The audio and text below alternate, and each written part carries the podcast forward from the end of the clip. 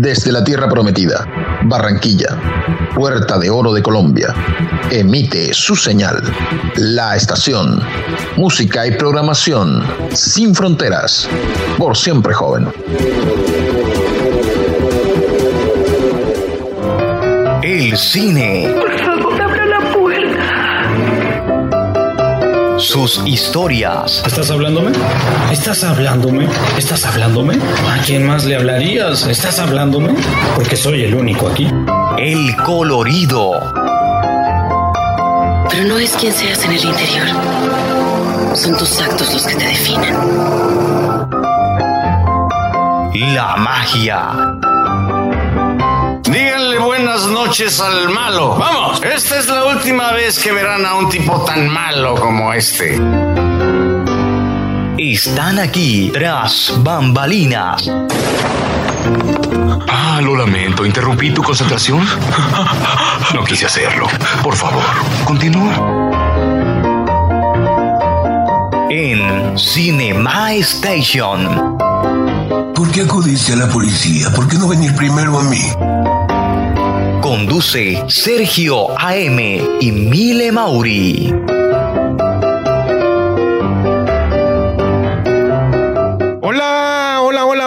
Hoy es eh, 30 de junio, hoy es eh, ya prácticamente el cierre de mes del mes 6 y pues mañana estaremos iniciando el mes, el primer día del mes 7. Mañana eh, estaremos con el mes de julio, mediante Dios, eh, junto a Sergio AM, eh, Mile Mauri. Mile, ¿cómo estás? Bienvenida. Hola, muy buenas noches para todos, muy buenas noches para ti, Sergio, enviándoles un caluroso saludo y abrazo a todos nuestros oyentes. Sí, Sergio, estamos finalizando el primer semestre del 2021, esperando en Dios que todo lo que venga a partir de este momento sea mucho mejor y muchas bendiciones en más de las que hemos recibido en el primer semestre, manteniendo la fe y, y, feliz, feliz Sergio, yo feliz de estar en este ciclo de este director tan inteligente, tan humilde y tan tantoso como lo es Woody Allen, Sergio. Sí, Woody Allen, te decía antes de cuando estábamos calibrando los equipos, eh, le queremos dar una información a nuestros amigos oyentes. Si hay un ruido de la calle ajeno a nosotros, eh, ténganos paciencia. Eh, nosotros queremos pues tener el dominio absoluto de todos los audios, pero ya son cosas ajenas a, a, a, nosotros, como de pronto puede pasar algún vendedor y pueden en el fondo del programa pues escuchar eh, lo que él oferta o lo que él en realidad está comercializando. Entonces le pedimos de paso excusas y que nos entiendan. Nosotros estamos en unos, no unos estudios profesionales, pero son unos estudios adecuados artesanalmente en algún lugar de nuestras casas, en algún lugar de la casa de Mile Mauri y en algún lugar de la casa de Sergio AM. Bien, Mile, yo quiero saludar entonces a nuestros amigos oyentes en Canadá, en Argentina, en Uruguay, en los Estados Unidos, en México, en Alemania, en el Reino Unido, Mile, estas personas que pues eh, se conectan miércoles a miércoles para escuchar las incidencias de todos los programas acá en Cinema Station, Mile. Así es, un saludo para todos nuestros oyentes alrededor del mundo. Gracias por creer en nosotros, gracias por escucharnos y esperamos que nos sigan acompañando a lo largo de, de, de todo este proyecto. Yo aprovecho para saludar a Walter Mauri, quien es mi hermano, se encuentra en Bogotá. Le mando un fuerte abrazo y un agradecimiento. Es fan número uno de nosotros. Bueno, uno de los fans eh, de nosotros, Sergio. Él no se pierde ningún programa y siempre le hace seguimiento. Muy bien. Saludos para ti. Saludamos a todos nuestros amigos oyentes para no dejar a nadie por fuera, a todos los que nos estén escuchando a esta hora de la noche, saludos cordiales y les pedimos al Señor que los bendiga. Mire, hoy es episodio 2, hoy es Midnight in París o Medianoche en París de el excéntrico, de el metafórico neoyorquino Woody Allen. Hoy es la segunda entrega de este ciclo majestuoso de este ciclo inteligente, de humor inteligente, humor negro inteligente, Mile. Tú habías mencionado excéntrico y talentoso Woody Allen. Además de eso, es, es un director muy, muy humilde, Sergio. Muy humilde porque eh, si tú te fijas, de pronto no, no es ese director que siempre está como mostrándose o algo. Y, y yo, mira, yo te agradezco a ti de pronto que, que me hayas adentrado en, en, la filmografía de Woody Allen porque es hermosísima. O sea, uno tiene la oportunidad de, de explorar y descubrir cosas muy bellas eh, de él a través de, de sus películas, Sergio. En efecto, Mila, así es, Woody Allen, uno de los grandes directores cinematográficos del mundo o en el mundo. Para mí es un genio, para mí es uno de los que me gustan, como lleva a cabo sus películas, al igual que Guy eh, Ritchie, igual que el maestro Martin Scorsese, Tarantino, Nolan y otros tantos más. También pues eh, eh, Von Trice, el del señor de Dinamarca. Hay muchos directores de cine que me encantan cómo ejecutan eh, la dirección cinematográfica. Mile, pues te pregunto si estás de acuerdo en que iniciemos en datos y curiosidades del rodaje de Medianoche en París. Sí, claro que sí. Adentrémonos ya en París. Muy bien.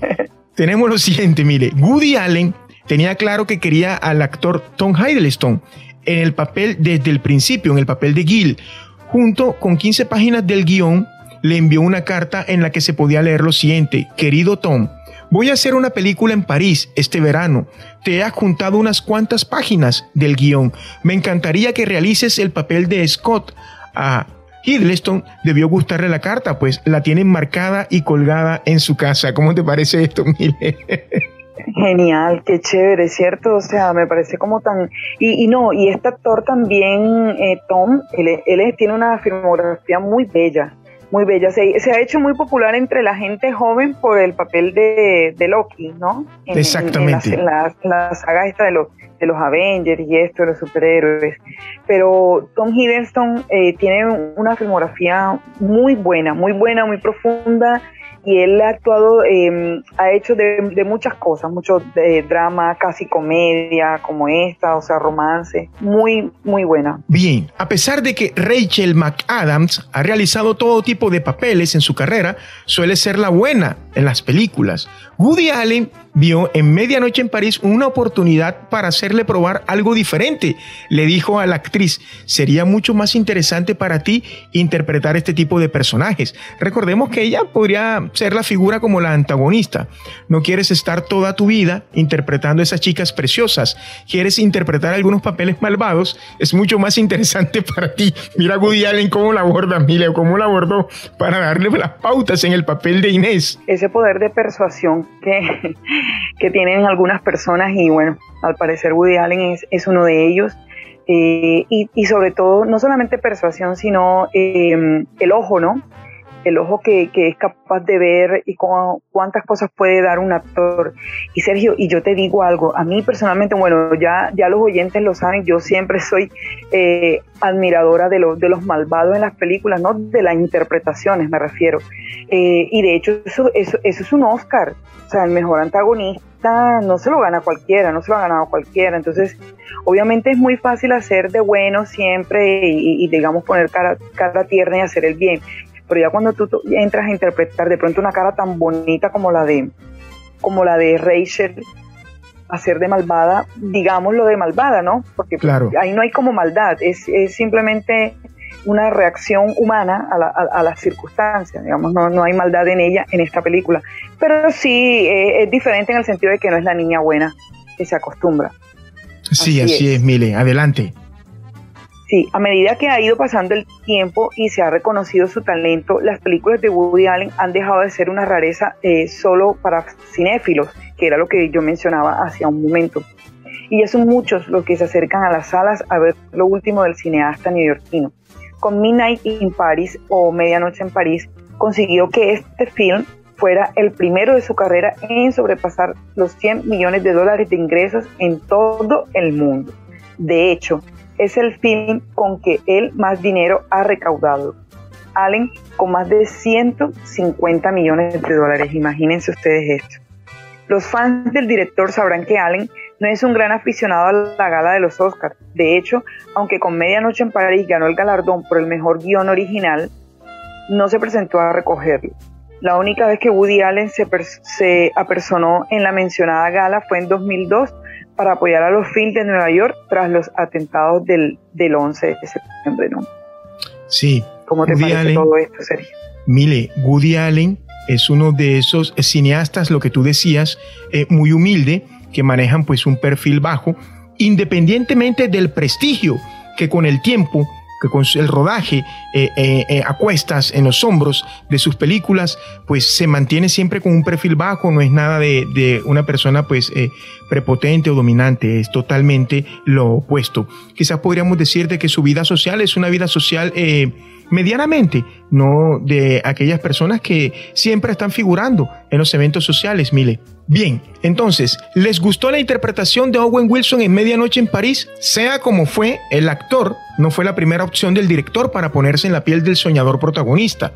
En principio, Allen quiso rodar la película en el año 2006, pero no pudo hacerlo por ser demasiado costosa. Por aquel entonces, el papel protagonista estaba diseñado para el actor Davis Cranholz. Al parecer, una película del genio neoyorquino no es ninguna tontería y Marion Cotillard lo sabe muy bien. Woody Allen buscaba una actriz francesa para el papel de Adriana y parecía tener claro a quién quería. Cuando el cineasta le propuso a Cotillard salir en su nuevo film, ella estaba en casa y habló con él más de una hora. Al terminar la conversación, la intérprete francesa dijo, Dios mío, he estado hablando con Woody Allen. Esa era la voz de Woody Allen. ¿Cómo te parece, Mile, la impresión y pues e, el asombro de poder estar compartiendo unas palabras o un diálogo o una conversación con nuestro director invitado hoy, como lo es Woody Allen, Mile? Espectacular, espectacular porque tú te das cuenta, por ejemplo, uno mide por ahí siendo una estrella porque eh, Marion Cotillard, o sea, eh, es, una, es una estrella, para mí es una estrella. Ella tiene unas películas espectaculares eh, y, me gusta la expresión de su cara al actuar porque ella es una niña, una mujer muy linda. Es una, y, y pero cuando interpreta transmite demasiadas cosas. A mí me, ha gustado mucho ella, ella hizo un papel en Infiltrados, en Enemigos Públicos, o sea, para mí siempre le ha ido como, como que muy bien. Imagínate, admirando a Woody Allen, retomando y, para complementar lo que tú habías dicho sobre la vida social de Woody Allen, Sergio, nosotros generalmente nos encontramos, y queridos oyentes, nos encontramos con particularidades de las, de las de los personajes públicos, ya sean actores, cantantes, eh, directores, guionistas, que hacen cosas como excéntricas, ¿no? Pero hay otros, otros, tantos, u otros pocos más bien, que la, lo particular es que les gusta conservar su vida, Sergio. Les gusta permanecer en la, en la privacidad que, y traigo a colación un, actor que, que es Killian Murphy, que es un actor también muy, muy cotizado, muy talentoso y con una muy buena filmografía, que imagínate que él prefiere seguir viviendo en su país y prefiere viajar hasta Hollywood a filmar. Prefiere viajar a los Estados Unidos donde le toca filmar y no vivir en Beverly Hills, o sea, no, no tener, eh, digamos que eh, el ambiente soñado por casi todo el mundo, Sergio. Así sí, totalmente, Mile. Sí, señor. Bueno, imagínense que Carla Bruni, la primera dama francesa, formó parte del reparto de la película, interpretando a la guía del Museo Rodin. Allen aseguró que actuó muy bien y a la primera. La película ha conseguido cuatro nominaciones a los premios Oscar, Mejor Película, Mejor Director, como Woody Allen, obviamente, Mejor Guión, que también lo escribió él, y Mejor Diseño de Producción, que es Anne Sable y Helen Dobro diseño. ¿Cómo te parece, Sergio? E, esta parte del diseño de producción la vamos a profundizar cuando estemos en la segunda parte de eh, nuestro programa, cuando estemos haciendo el análisis cinematográfico de Medianoche en París, porque en realidad quien no haya visto la película y esté estudiando diseño de interiores o esté estudiando algo de, de decoraciones, es importante que pueda ver esta película para que abra el abanico de posibilidades y vea lo que hay más allá de lo que ha leído o ha encontrado pues en los libros. Bien, mire, sigamos. Medianoche en París ha sido la película más taquillera del cineasta en Estados Unidos, a pesar de que su cámara no se pierde por el Manhattan de su alma, sino por las calles más vivas de la capital francesa. A pesar de que Rachel McAdams ha realizado todo tipo de papeles en su carrera, suele ser la buena y por eso Woody Allen la eligió para que ella sea eh, el papel de la malvada, para que ella pues eh, tenga otro rol y para que ella se pueda ver o se pueda visionar eh, fuera de su zona de confort y que sienta de que está a la par de esos actores y de esas actrices que son brillantemente ejecutando roles mile de malvadas o de malvados mile adelante. Al comienzo de la historia, un lago con flores de loto es usado como el pretexto para recordar a Monet. La toma nos recuerda a la serie Los nenúfares del pintor impresionista. Esto mile, en realidad, mira, esto es muy impresionante cuando eh, se hacen esos, eh, esas tomas panorámicas y esos planos generales para ubicarnos a nosotros como espectadores, donde se va a determinar, dónde se va a llevar a cabo la acción, en realidad es impresionante el diseño, eh, perdón, la dirección de fotografía, ubicándonos a nosotros geográficamente y espacialmente del lugar, es impresionante, Mile.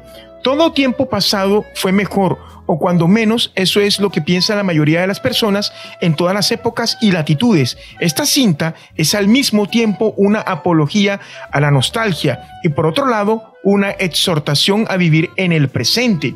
Existen opiniones encontradas sobre este filme, aunque eso es algo a lo que Woody Allen está perfectamente acostumbrado.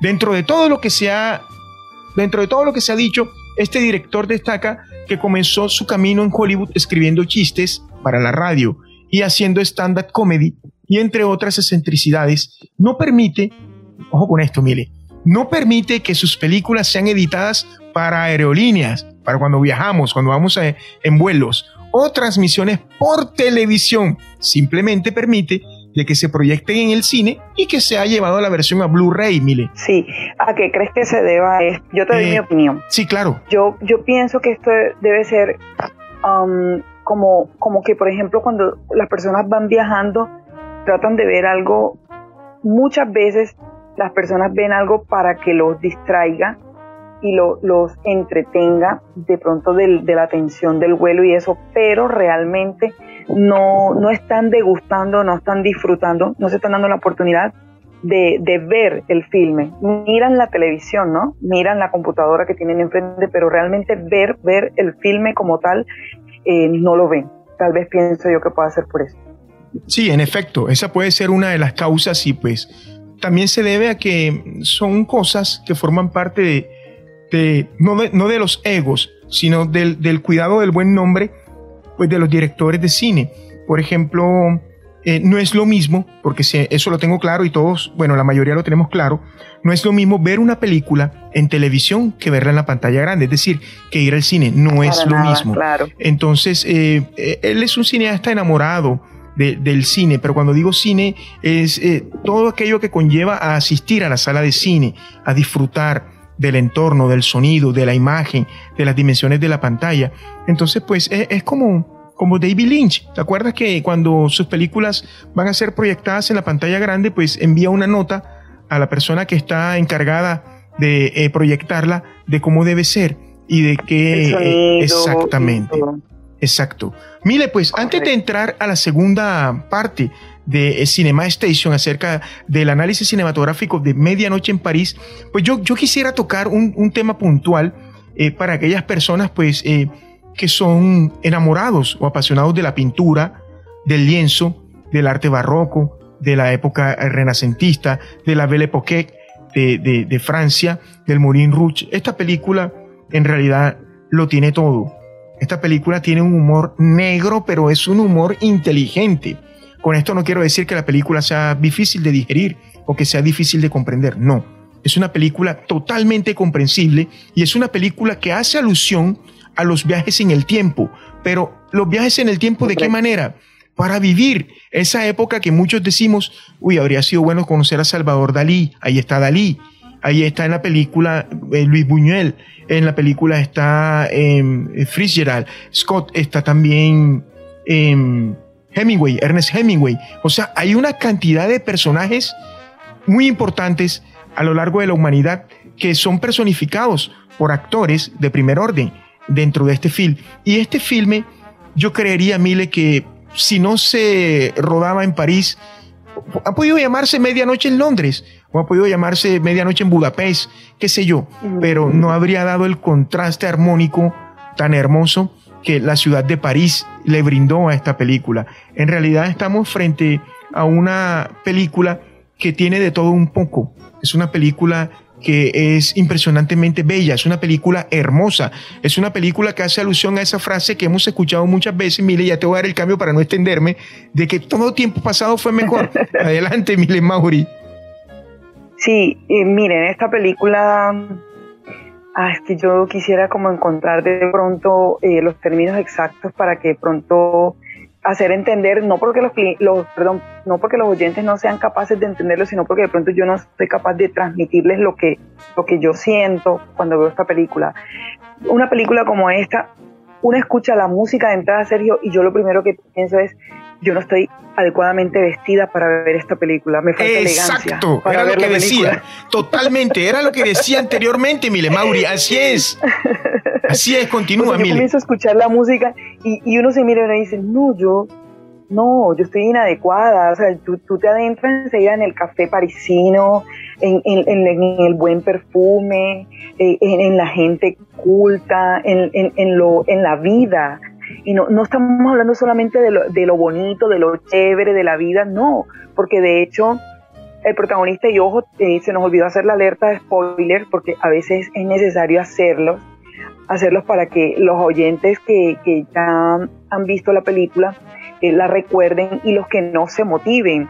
Eh, y decía yo que no solamente es, es París con lo bonito, sino en las vivencias humanas, ¿no?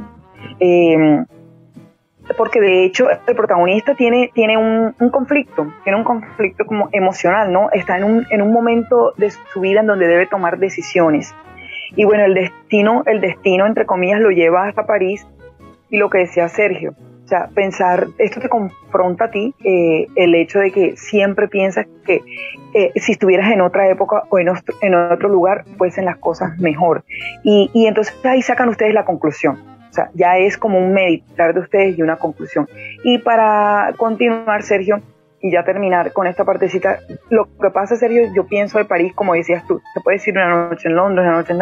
Pero hay ciudades de ciudades, hay países de países, lugares de lugares. O sea, eh, hablar de, de, París, tú te imaginas eso, o sea, eh, eh, o el jazz, o, o, ballet, o la, o la, pintura, los cafés, los paisajes, sí, es como, por ejemplo, una noche en Dubái que es otra cosa, o sea, son las grandes estructuras, la noche, el lujo, ¿sí? Entonces yo pienso que, que también eso tiene algo que ver, Sergio.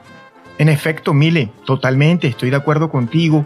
La verdad, pues esta película es tan sensacional que yo recuerdo eh, uno de, los pasajes de las escenas o del análisis que yo hice cuando la veía, porque cuando ya estás metido en esto de la formación de público, en esto de la formación cinematográfica, ya observas de otra manera, observas de una manera eh, técnica. Entonces, eh, durante el día, pareciera que Gil, nuestro protagonista, Owen Wilson, llevara una doble vida. Durante el día estaba con su prometida, con, con sus futuros suegros, y pues durante la noche, durante la noche como que era él. porque pues viajaba al pasado, pero era él, Mile, era él. Mile, eh, eh, tienes eh, carta cabal abierta para iniciar el análisis cinematográfico de Medianoche en París, Mile, adelante. Por supuesto, sigamos. Este guion fue escrito por Woody Allen. Está escrito de una manera muy hábil y aparentemente sencilla. Allen no dedica ni un segundo a explicar la manera en que se realiza el viaje al pasado eh, de hecho nadie, nadie en la película lo menciona, ¿no? Basta una simple secuencia muda que es como en la tienda de la, de la lavadora, eh, para explicar cómo el pasado se desvanece una vez que uno sale de él, ¿no? Eh, Medianoche en París me parece una maravillosa película y un maravilloso guion. Es un ejemplo de escritura ligera, pero a la vez muy sabia. Una muestra de que la profundidad no implica aburrimiento, y eso lo hemos visto en, en muchas filmografías, aquí en muchas películas que hemos mencionado. Que el humor no obliga a la superficialidad y el público, tanto el público como la crítica, no siempre se llevan la contraria eh, un claro ejemplo de esto solo lo pueden conseguir un guionista y un director con gran fantasía y todavía con muchísimo más ingenio, Sergio. Como decíamos, eh, Medianoche en París es una película con un guion de unos diálogos inteligentes, como lo acaba de relatar Mile hace algunos segundos. Es una película para eh, disfrutar, es una película para el deleite, para poder ver o poder observar de manera unilateral, es decir, solo, porque de pronto, si estás con compañía, suena un teléfono, una conversación o te preguntan algo, pues como que vas a perder ese gusto a tu paladar que en realidad es algo que es muy superlativo. De todas maneras, eh, es un guion escrito por Woody Allen. Eh, Woody Allen es un gran escritor de guiones. Vamos a entrar a hablar acerca de la fotografía, de la dirección de fotografía, que es un tema que a mí me apasiona mucho, es un tema que a mí me encanta mucho. Voy a tratar de explicarlo eh, con dos, dos, casos y posterior a ello voy a dar un punto de vista muy personal. La fotografía estuvo a cargo de Darius Kopji. Las películas de Woody Allen siempre tienen la misma calidad visual y si nosotros nos damos cuenta, siempre inician con esa pantalla en negro, esa imagen en negro y esa tipografía. Cuando hablamos de tipografía, lo que nosotros erróneamente conocemos como fuente, es decir, la letra, el tipo de letra, la tipografía, siempre es la misma. La imagen negra y la tipografía en blanco, donde nosotros sabemos de una vez que, ah, esta película es de Woody Allen, o como también lo hace el maestro em, Tarantino. Ya conocemos la tipografía de él, conocemos de que Chapter 1, Chapter 2. Bien, y es que el director utiliza desde hace muchos años el mismo material cinematográfico, es decir, el rollo con el que graba los carretes para la cámara son una película Kodak Vision 3 de 35 milímetros. En consecuencia, la imagen es muy nítida, cargada de colores intensos con una paleta excepcional, porque a pesar de todo lo que hemos venido hablando, esta película también tiene un empleo del color impresionante. Eh, cuando nosotros vemos esos, esos, esos esas panorámicas o esos planos generales donde nos ubican, nosotros una vez captamos todo ese colorido que engrana eh, a través del filme o a través del film. Eh, las primeras imágenes en el film nos muestran varias panorámicas, valga la redundancia, lo que decía ahorita, de la ciudad de París y de sus calles, de los lugareños, de esos lugares emblemáticos de los parisinos o de las parisinas en las calles. Todo, todo un gozo, todo un deleite para nuestra visión. Cabe destacar la perfecta iluminación, así como el colorido utilizado para las diferentes épocas en la que transcurre la película, siendo más ocres los tonos en los años 20 y más anaranjado y brillante en la época actual. Lo que decíamos, eso se utiliza o lo utilizó el maestro Woody para darnos a comprender a nosotros como espectadores de que Gil vive una doble vida, es decir, en el día es un tono más cálido, más familiar. Recordemos que en el día ellos compartían, él compartía con su futura familia y en la noche eran unos tonos ocres, un amarillo ocre, porque era su fantasía, en realidad era lo que él siempre ha amado. Él, era un escritor, como lo decía Milena Mauri, que tenía eh, alguna duda en cuanto a su novela o a su guion.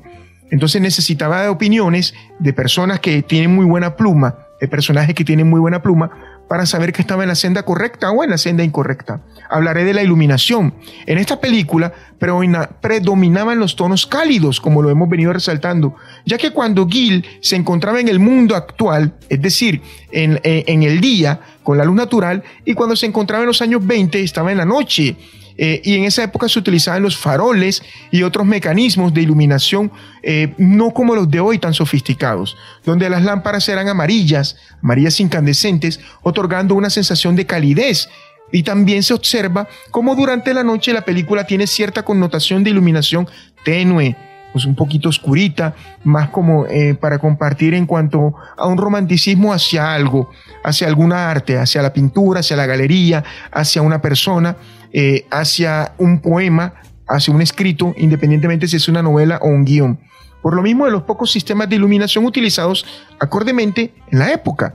Pero aún así, esto le da un sentimiento vintage, algo muy antiguo, muy ambiguo, que debe tener la película. Es decir, si este sistema de iluminación que hizo el señor Woody Allen con el señor Darius Escomji no es llevado a cabo en la noche de esta manera, en realidad la película no habría tenido el impacto que quizás ha tenido Mile Mauri. Así es. Aunque hay personas que, mm, por el tema del color, precisamente, que es lo que tú estás destacando, em, he escuchado que, o sea, hay personas que hubiesen preferido que fuera en, más actual, ¿no? Un color más actual, pero yo estoy de tu lado. yo opino que así, en el tono vintage, eh, fue mucho mejor. En efecto. Es, ambientado y, transmite, o sea, logra uno captar lo que el director eh, quiere decirle a uno. Eh, sobre, sobre la fotografía, como ya lo había mencionado antes, o lo habíamos dicho fuera de micrófono, no recuerdo bien, em, a Woody Allen le gusta que los sitios donde él grabe sean protagonistas. también sean como un personaje, como un personaje dentro de la película y él lo muestra muchísimo. Entonces, aquí con la fotografía de esta película, imagínense darse ese gusto de estar observando los paisajes de París, las locaciones. Pues no, no, queda otra palabra que decir más que hermosa, hermosa, hermosa. El diseño de producción también fue espectacular, Sergio. Imagínate que, bueno, nos vamos a centrar en lo que fue el vestuario, la escenografía y los decorados, ¿no? Muy bien. Esto estuvo, a, sí, estuvo a cargo eh, de Jean-Yves Revier. Les quiero pedir eh, excusas por mi pronunciación eh, de algunas palabras. Sí, bueno, el vestuario fue, la, eh, fue en la década en la que las primeras mujeres se liberaron de la constricción de la moda, ¿no? Comenzaron a usar ropa mucho más cómoda. Se usaban vestidos con lentejuelas y flecos, además de las plumas en la cabeza. Eh, y se usaban todos los peinados con rulos y maquillajes, con sombras oscuras. Los hombres vestían trajes regulares como, como los de ahora, ¿no? En ellos sí no, no variaba mucho. La escenografía y el decorado eh, de esta película muestra algunos de los espacios de menor renombre de la ciudad, pero igual de encantadores que el resto, ofreciendo la posibilidad de conocer rincones que hasta ahora pasaban desapercibidos y que hemos comenzado a mirar con otra óptica, ¿no? Lugares mágicos como la escalera de la iglesia de Saint-Étienne donde cada medianoche Gil espera el toque de las campanas para subirse a su coche antiguo que le transportaba a los años 20, que era eh, el ideal de la época para él, ¿no?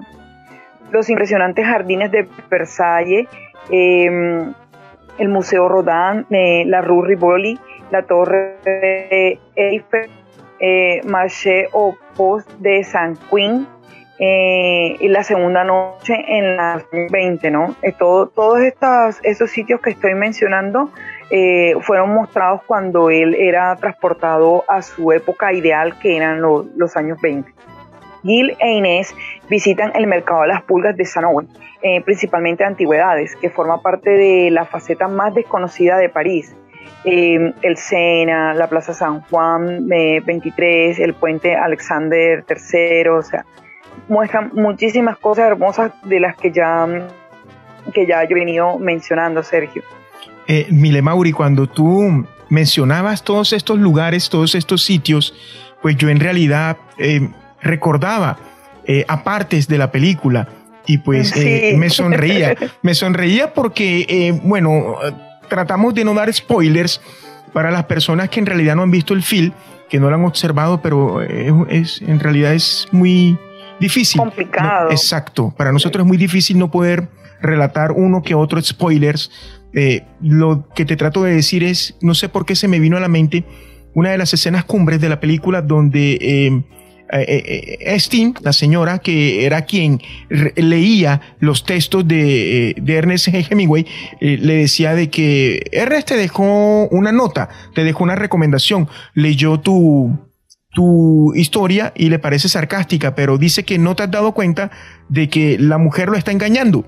Y recordemos que la novela o el guion que estaba escribiendo Gil era parte de su vida. Entonces Inés había tenido un amorío, había pues eh, vuelto a tener un amorío con alguien de su pasado.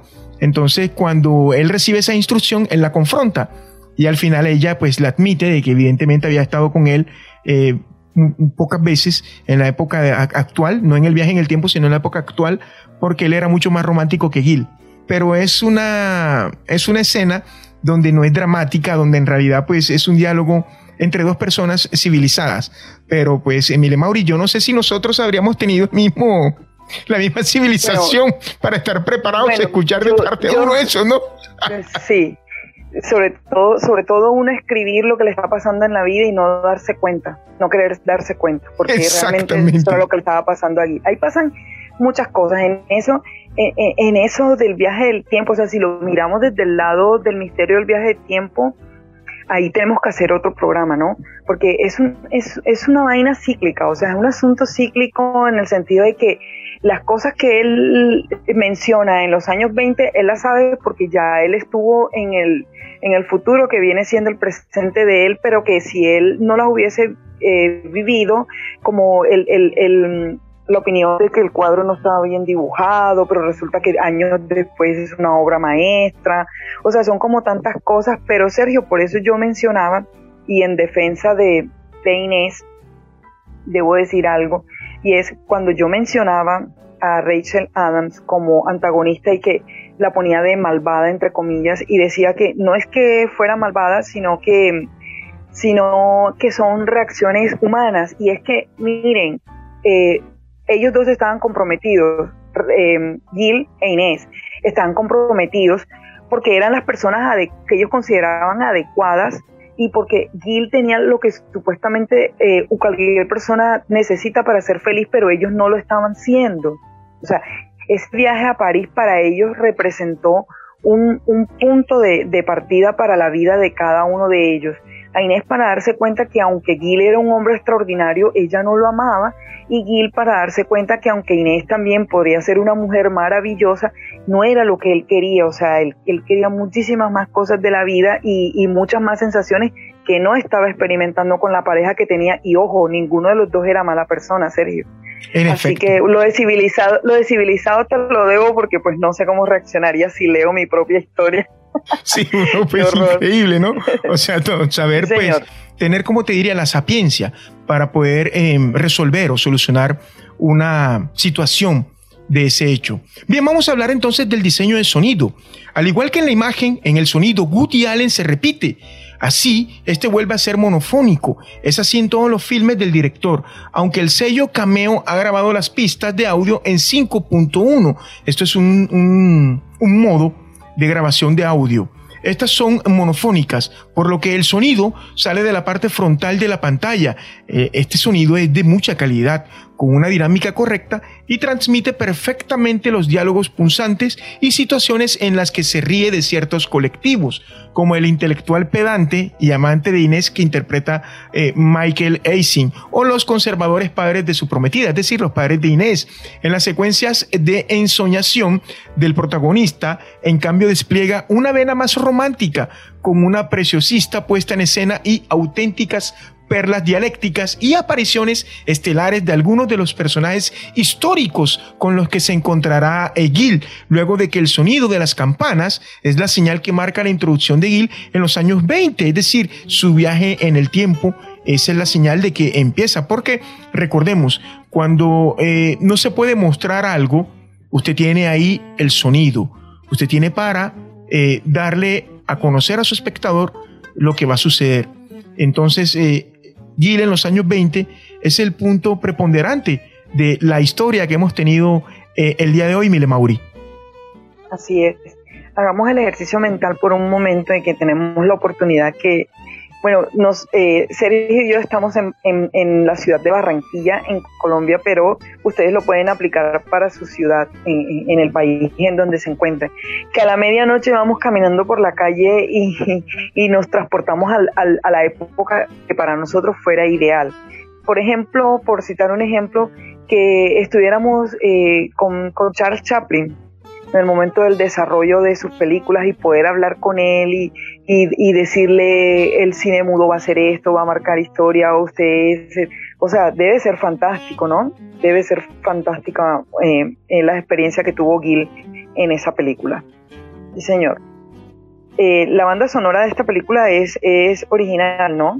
Eh, el soundtrack de la película eh, se puede definir como una musicalización muy dulce y con canciones armoniosas propios de una película romántica y además es la música que se esperaría oír mientras recorres París de noche, lo que yo decía anteriormente.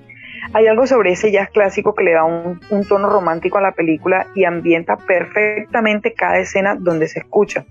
Vamos a citar las dos piezas musicales, que es una, la bistrofada de Stefan Brembel, quien es un guitarrista de jazz francés que lleva colaborando con Allen en sus últimas películas. Y la otra es Si tu ma mère de Sidney Bechet.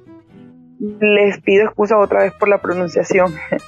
Él fue uno de los grandes saxofonistas y clarinetistas de jazz y curiosamente acompañó a París a Josephine Baker en 1925, como también pasó casi un año en una cárcel de París por una pelea entre músicos.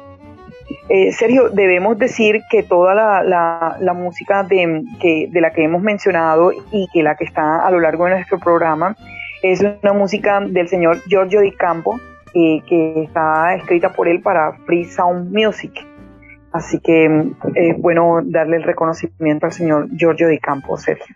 Así es, Mile. Le damos las gracias a, a la persona que ha realizado la música que hemos usado en el programa de hoy. Es la música que ustedes escuchan de Mixer o en Mixer, lo que conocemos como de fondo. Cuando nosotros estamos eh, realizando nuestros diálogos, eh, en el fondo de nuestras voces está la música. Esta música ha sido compuesta por el señor Giorgio Di Campo a quien le agradecemos por eh, cedernos los derechos de su música y que nosotros pues eh, nos parece lo más eh, lógico y obvio poder darle ese momento de reconocimiento frente a las personas que les gusta la música, Mile. Mile, de manera que nosotros hoy hemos estado frente a una de esas películas que no se ven muy a menudo en el cine y que es una de esas películas que aparte de que son hermosas, por todo lo que, lo que viene adherido en cuanto al guion, en cuanto a los diálogos y en cuanto a la parte visual, son de esas películas que nos, que nos ponen a pensar, como tú lo decías ahorita, de poder uno cerrar sus ojos y viajar en el tiempo a la época que uno pues siempre dice o dijo, me habría gustado vivir en tal época. Entonces, Emile, yo creo que hemos visto algo inteligente, algo fino, diferente y algo muy hermoso, Mile Maui. Así es. Yo estoy muy, muy feliz eh, de haber eh, podido compartir eh, esta película contigo, con los oyentes, de haberla podido disfrutar. la verdad es que uno escucha Woody Allen y, y, yo en, medio de, mi ignorancia en, la que estaba lo tenía como algo aburrido, como algo para, para gente demasiado eh, culta, sí, demasiado metida en sus libros y cosas así. Pero a pesar de que es todo eso, también es algo que es fácil de digerir, eh, no porque sea tonta ni porque sea hueca, no, sino porque eh, es de fácil comprensión, es disfrutable y, es hermosa, es hermosa. O sea, hermosa es la palabra que describe a medianoche en París, para mí, Sergio. Así es, Mile. De verdad que es una gran película, es una película eh, muy Woody Allen, muy diferente a Match Point. Correcto. Eh, esta es una película muy Woody Allen y para la tercera entrega vamos a tener una película que va a tratar acerca de, obviamente también es de Woody Allen, pero va a tratar acerca de los egos, el poder, el dinero y el cine dentro del cine, pero no es nuestra época en una época de mucho más atrás. Es una película que se llama al español o que traduce el español como La Sociedad del Café, Mire Mauri. Muy bien, espero ansiosa la próxima entrega de Cinema Station para mostrarles a, los oyentes eh, nuestra próxima película. Mile, yo te agradezco por eh, haber llegado acá hoy, haber estado en tu casa. Cuando yo haber llegado acá es tener el tiempo para compartir conmigo, compartir con nuestros oyentes acerca de este viaje denominado Medianoche en París, una de las películas emblemáticas del gran Woody Allen. Mile, muchas gracias. Eh, gracias a ti, Sergio, por esta oportunidad. Gracias a Dios también. Gracias a todos los oyentes. Eh, les pido que nos sigan apoyando, que nos escuchen, síganse cuidando, por favor, del COVID. Les envío un caluroso abrazo y un beso virtual a todos y deseándoles la mejor bendición de parte de Dios. Bye. Ella es Emile Mauri, compañera panelista, locutora en Cinema Station. A nombre de Emile Mauri, eh, le damos las gracias por la sintonía, por haber disfrutado eh, de, este, de esta segunda entrega de Woody Allen, el episodio denominado Medianoche en París. Eh, el Señor les bendiga, nos reencontramos el próximo miércoles para disfrutar de la Sociedad del Café. Yo soy Sergio Aime, nos reencontramos en cualquier momento. Chao.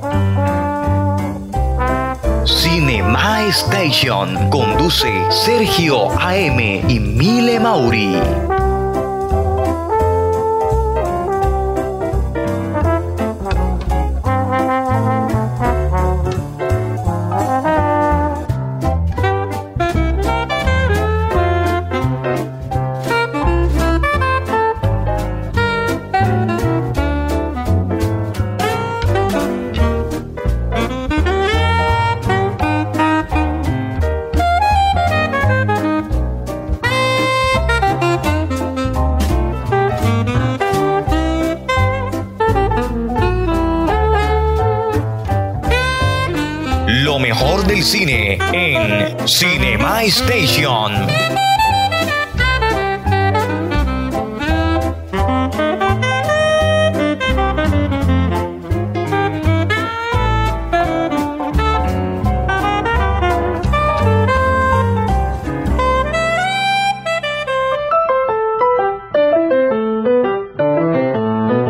Cinema Station, miércoles 8 pm por Estación Radio Online.